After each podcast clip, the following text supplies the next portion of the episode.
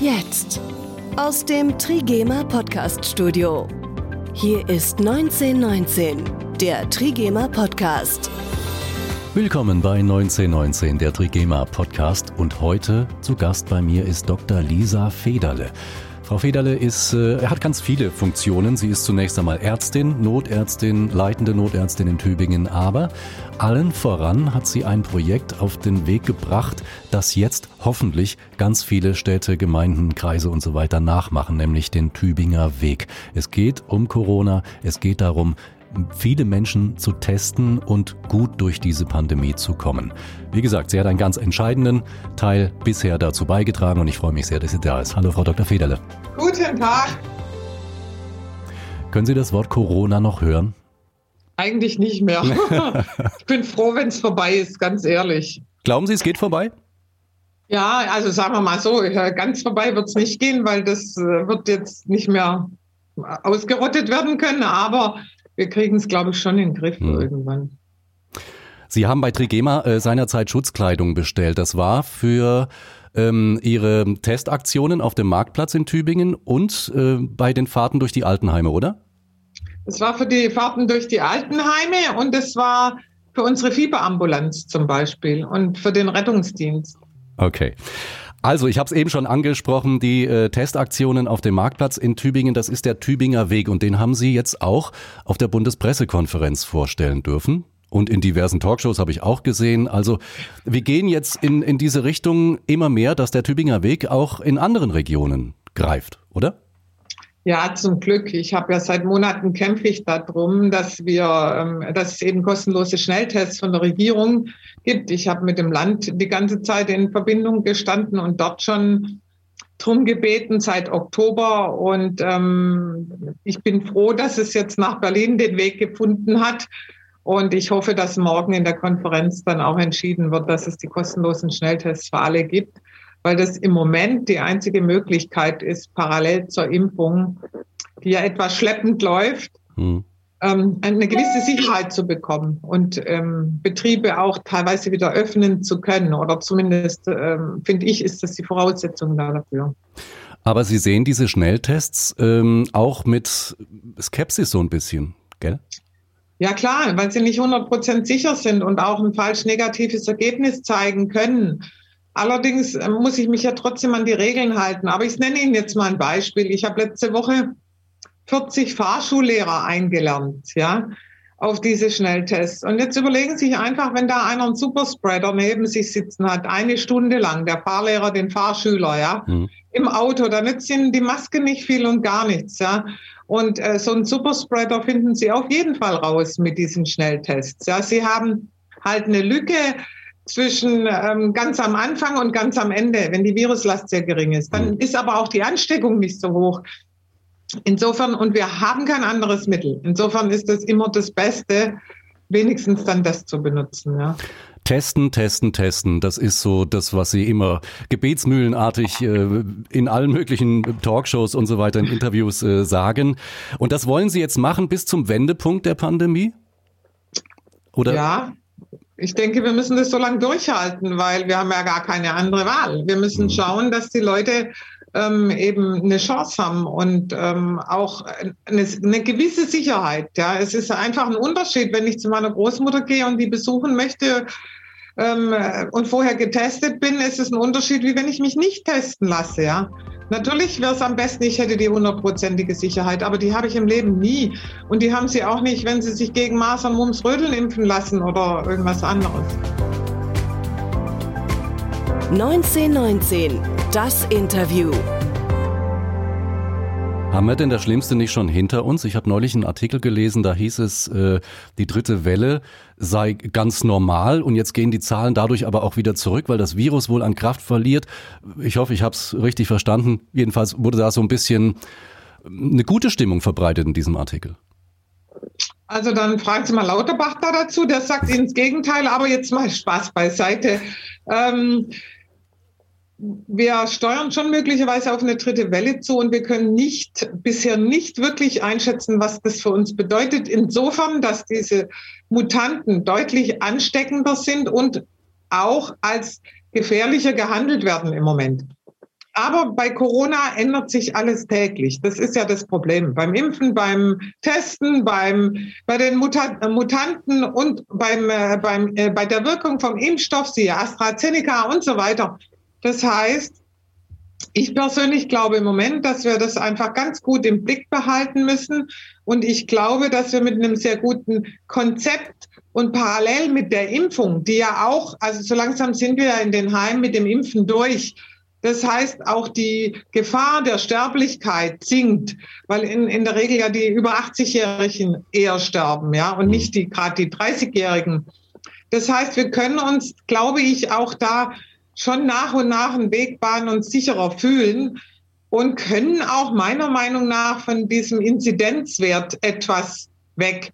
Weil es ist ja ein Unterschied, ob ich sage, es ist eine Inzidenz, also sieben Tage Inzidenz von 35 muss unterschritten sein. In einer Situation, wo alle Krankenhäuser voll sind, wo äh, die ganzen Heime noch nicht geimpft sind und die Lehrer noch nicht geimpft sind, oder ob ich sage, gut, ich habe diese Gruppen schon alle durchgeimpft, die sind schon nicht mal gefährdet. Und wenn sich viele Kinder im Kindergarten anstecken, ist es jetzt nicht so problematisch wie eben die Leute im Altersheim. Sie äh, bieten aber diese kostenlosen Tests auf dem Marktplatz in Tübingen nach wie vor an. Sie sind da immer noch vier, fünf Mal die Woche mit Ihrem Team? Ja, ich habe ein ganz tolles Team, unter anderem ähm, den äh, Kreis Seniorenrat, aber auch Dieter Thomas Kuhn, die Band, die sich seit Monaten, also seit 26. November, ähm, total ehrenamtlich da engagieren und wir sind ähm, so oft es geht dort alle und arbeiten alle kostenlos und das ist vier bis fünf Mal die Woche, ja.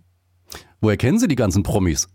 Ja gut, ich bin ja jetzt nicht mehr 20, sondern schon ein bisschen älter und dadurch habe ich natürlich inzwischen Netzwerk und den Tommy Kuhn, der ist ja Tübinger und ich bin auch Tübingerin, den kenne ich schon sehr, sehr lange. In Tübingen kennt man sich auch, ne? Ist ja nicht so riesig groß. Sowieso, ja. Sie haben eine sehr spannende Entwicklung, wenn ich das mal kurz zusammenfassen darf. Schule abgebrochen, dann in die Gastronomie, Familie gegründet, Abitur im Abendgymnasium, dann Medizin studiert, leitende Notärztin geworden. Ähm, eine rollende Arztpraxis äh, gegründet, um Geflüchteten und Obdachlosen zu helfen, medizinisch. Dafür gab es auch das Bundesverdienstkreuz und heute sind Sie stellvertretende Vorsitzende der Kreisärzteschaft, ehrenamtliche Präsidentin des Deutschen Roten Kreuzes in Tübingen, Pandemiebeauftragte des Landkreises und Kreisrätin. Sie drücken permanent aufs Gaspedal, oder? Wie stehen Sie das durch? Wo nehmen Sie die ganze Energie her? Schon ein bisschen, das fragen mich alle. Ich glaube, ich bin einfach jemand, ich meine, sonst hätte ich auch nicht mit vier Kindern Medizin studieren können und nebenher promovieren.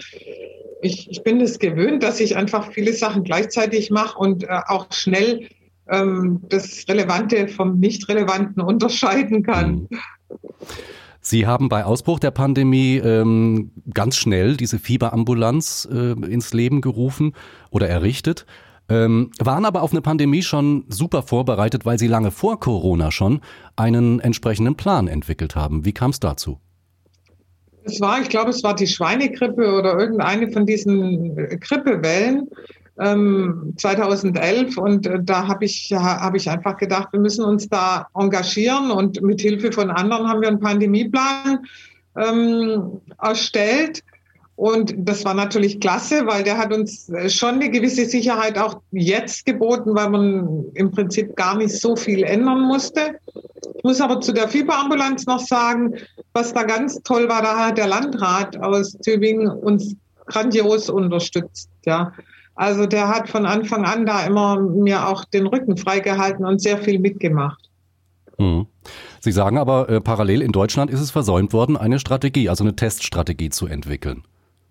Absolut. Und das finde ich auch sehr, das sehe ich sehr, sehr kritisch. Ich glaube, wir sollten auch aus dieser Krise wirklich lernen, weil ähm, äh, es kann halt immer wieder passieren. Das ähm, ist ja auch jetzt nicht so überraschend, dass wir mal so eine Krise haben, weil wir hatten schon öfters mit schwierigen Viren zu kämpfen. Und insofern äh, glaube ich, dass man jetzt in Zukunft wirklich auch ein Team aufstellen sollte, was zuständig ist für solche Krisen und dann auch so schnell agieren kann. Ja, weil wenn ich mir jetzt überlege, wie lange die äh, äh, wie lange es in Stuttgart gedauert hat mit dem Sozialministerium, bis sie überhaupt mal da zu Potte kamen und wie oft ich mich an die gewendet habe, wie viele Ab, äh, Absagen ich bekommen habe, ja, hm. das erschüttert mich schon irgendwo, ja, weil eigentlich hätte man viel früher nach den Altersheimen schauen können.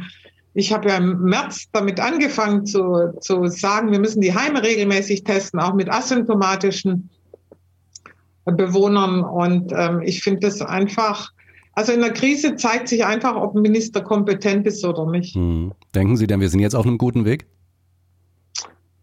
Ich hoffe es, ich hoffe es, weil ähm, ich glaube, irgendwann müssen auch wir es begriffen haben, dass man in der Krise nicht sämtliche Rechtsstreitigkeiten und sämtliche Rechtsformen abwägt und 50 Bedenkenträger noch dazu einlädt, und sich dann überlegt, dass man irgendwann mal überlegt, ob das vielleicht in Frage kommt, sondern da läuft es umgekehrt. Da muss ich sagen, so, ich mach mal und dann kann ich hinterher die Unstimmigkeiten ausräumen. Und nach dem Prinzip haben wir es in Tübingen immer gemacht. Da hat, wie gesagt, der Landrat mir sehr geholfen, auch der Bürgermeister, der OB Palmer, der sehr viel mitmacht. Ja, dem, ich bringe immer meine Ideen, wie mit den Friseuren oder, und der setzt sie dann gleich um, beziehungsweise kümmert sich drum. Das finde ich klasse. Das funktioniert super in Tübingen und daran sieht man auch, wie wichtig das ist, sich endlich mal über diese ganze Bürokratie hinwegzusetzen und pragmatisch zu handeln. Und ich glaube, das haben unsere Regierenden irgendwie nicht so wirklich gelernt.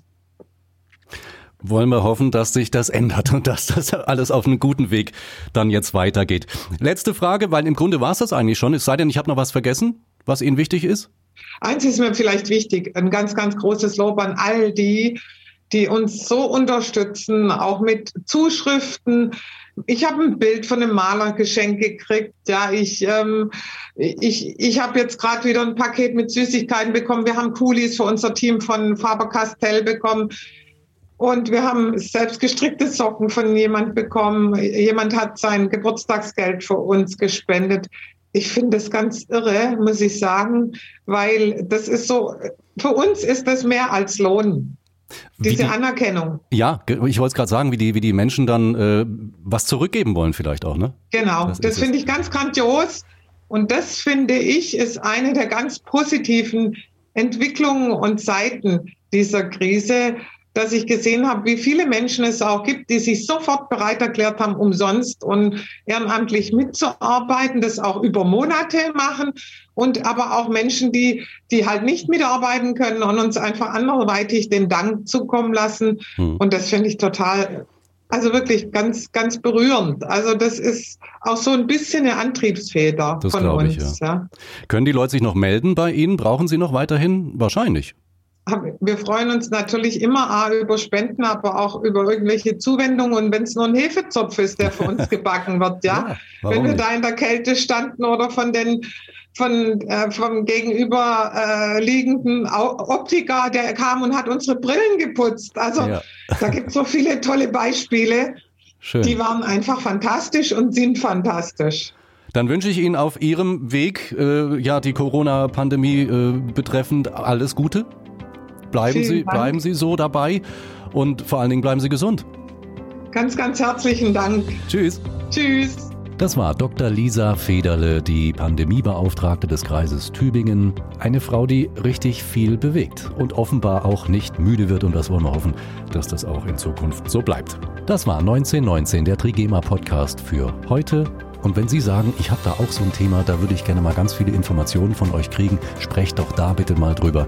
Dann schreiben Sie mir das Ganze podcast.trigema.de. Da erreichen Sie mich. Schönes Wochenende, bis zum nächsten Mal. Das war 1919, der Trigema Podcast. Alle Episoden auch auf trigema.de.